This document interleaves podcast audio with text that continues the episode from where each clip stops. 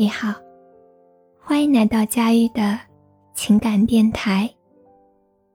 这里是一个有温度的疗伤树洞，你所有的心事都可以对我说。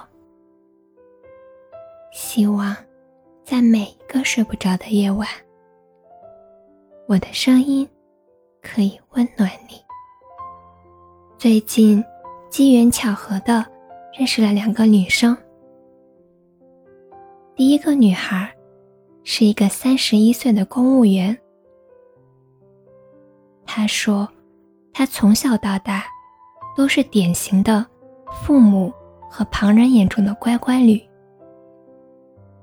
她一直按照正常的伦理道德走过这三十一年，非常听话。但是。他很难过。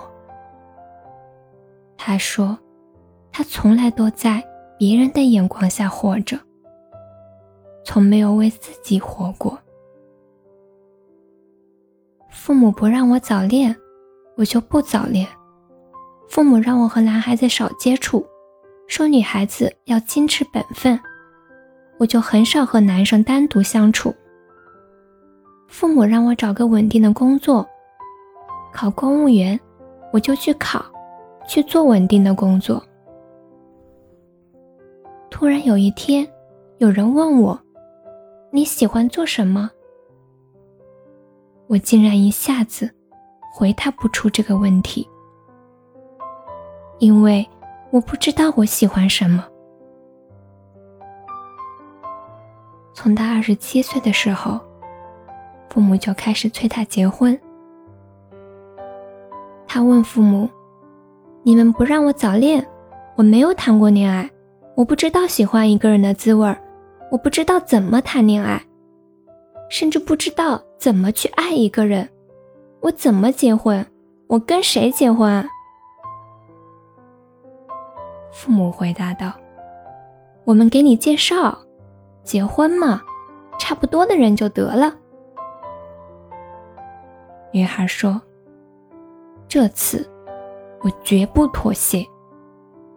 我已经听你们的话，做了不喜欢的事儿，按部就班的生活。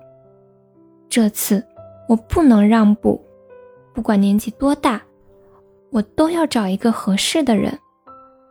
我这次，不想再被限制，不想连爱的权利都没有。二个姑娘，是一个三十五岁的女孩。她真的很干练，很会保养。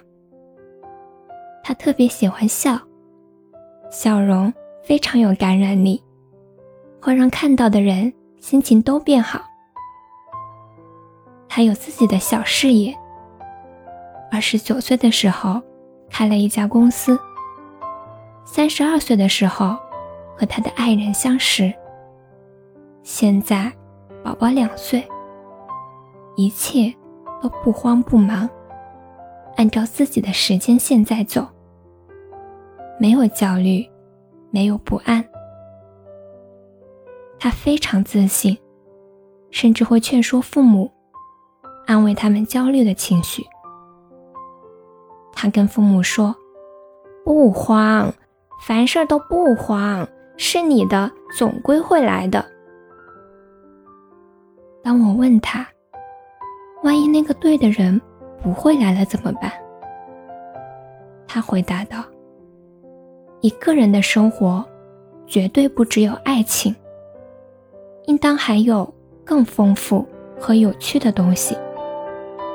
当自己变得有趣自信，自然很多事情不必去焦虑了。”都会来的。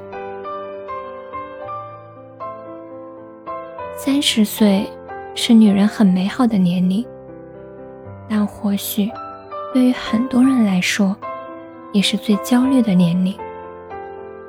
来自爱情、家庭、社会舆论的种种压力。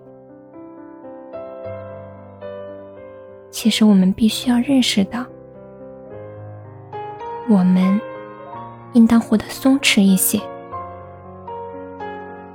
那些被年龄压得喘不过气的女孩，那些因为年龄而丧失信心、自我否定的女孩，都应该知道，每一个年纪、每一个阶段，都有属于这个年龄的最佳时刻。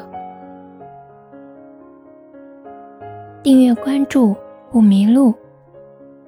如果喜欢我的声音，欢迎转发或留言。每晚我都会在这里陪着你。